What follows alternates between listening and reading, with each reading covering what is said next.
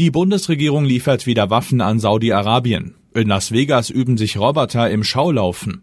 Und in Polen wurden verurteilte Peace-Abgeordnete ins Gefängnis eingeliefert. Das ist die Lage am Mittwochabend. Spiegelredakteur Alexander Smolczyk hat diese Lage geschrieben. Am Mikrofon ist Axel Bäumling. Luft, Luftversprechen.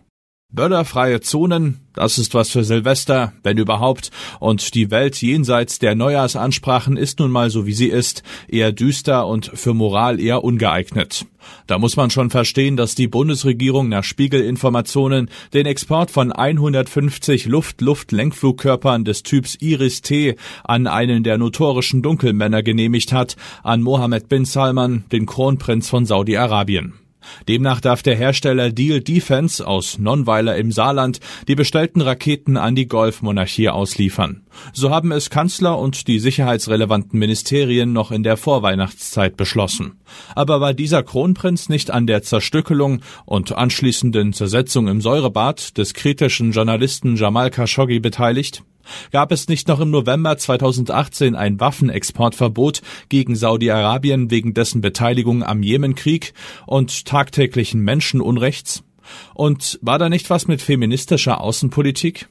Naive Fragen. Annalena Baerbock hat gerade eben die Lieferung von bis zu 48 Eurofightern an die Saudis in Aussicht gestellt, weil die sich so nützlich bei der Sicherung der Schiffsrouten im Golf von Aden erwiesen hätten und auch gegen die Hamas wären. Und außerdem hat Großbritannien auch schon Eurofighter geliefert und die müssen ja auch irgendwie bestückt werden. Immerhin ist Iris ein Frauenname.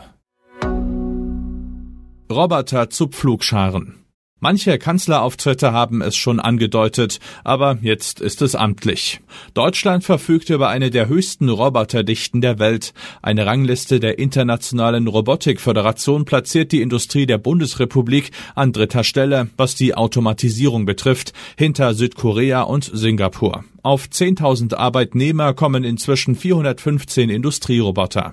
Und weit mehr als 10.000 Arbeitnehmer haben sich heute gefragt, wann diese Roboter endlich auch auf Traktoren und in Lokführerkabinen aushelfen werden. Künstlich intelligent genug werden sie ja wohl sein. Dann müssten die Landwirte auch nicht mehr leibhaftig quer durch die Republik dieseln, um auf sich aufmerksam zu machen, sondern könnten im Winter ausschlafen. Auf der Technikmesse CES in Las Vegas hat mein Kollege Matthias Kremp schon mal einen Blick auf diese bessere Welt getan. Er berichtet vom Zero Labor Home, wo Roboter die Wäsche zusammenlegen, Staub wischen und ungefragt die Heizung hochdrehen. Von ornithologischen Ferngläsern, die einem erklären, dass da gerade eine Krähenschabe vorbeigeschraubt ist, und von Anti-Zitterapparaten für Parkinson-Patienten. Die Redaktion bittet den Kollegen an dieser Stelle, sich auch nach einem Abend-Morgenlagen-Schreibroboter umzusehen. Poe in Polen Edgar Allan Poe hat in seiner Detektivgeschichte Der entwendete Brief vor 120 Jahren beschrieben, wie das beste Versteck immer genau der Ort ist, wo alle hinschauen. Vor aller Augen verbirgt es sich am besten. Auch in der Politik wird gewiss nichts ans Licht gebracht, wenn gerade alle zuhören. Gerade wer ein Ilchi im Namen mit sich herumschleppt, kann deshalb nicht ohne innere Beteiligung nach Warschau schauen, wo sich die abgewählte Landvolkpartei PiS mit Hufen und Klauen gegen ihre Entmachtung stemmt. Dort hatten sich der frühere Innenminister Mariusz Kaminski und sein Ex-Staatssekretär Maji Wajik der Verhaftung entzogen, indem sie auf einem Empfang des Staatsoberhaupts im Präsidentenpalast untertauchten. Der kluge Gaunertrick des Edgar Allan Poe. Präsident Duda, ebenfalls ein Peacemann, ist ohnehin der Überzeugung, dass seine Parteifreunde unschuldig sind und hatte sie bereits begnadigt, bevor es zur rechtskräftigen Verurteilung wegen Amtsmissbrauchs kam. Das lässt den neuen Ministerpräsidenten Donald Tusk von Sabotage der Verfassung sprechen und Konsequenzen androhen. Was sonst noch wichtig ist. Bis zu 20 Prozent mehr als 2022. Mietpreise in Metropolen erreichen neue Höchstwerte.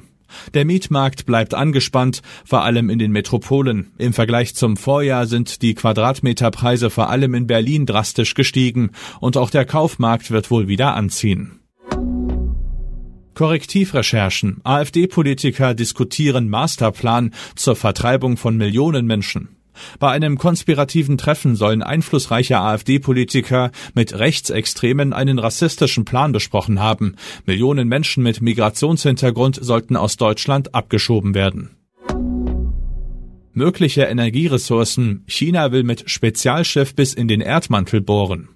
Die Meng Xiang wäre das erste Bohrschiff, das bis zum Erdmantel vordringt. China plant Berichten zufolge eine mehrere Kilometer tiefe Bohrung. Ein Experte hält das Vorhaben für möglich, auch wenn es wohl noch dauert. Soweit die Lage am Abend. Alle aktuellen Entwicklungen finden Sie auf spiegel.de. Wir melden uns hier wieder morgen früh mit der Lage am Morgen.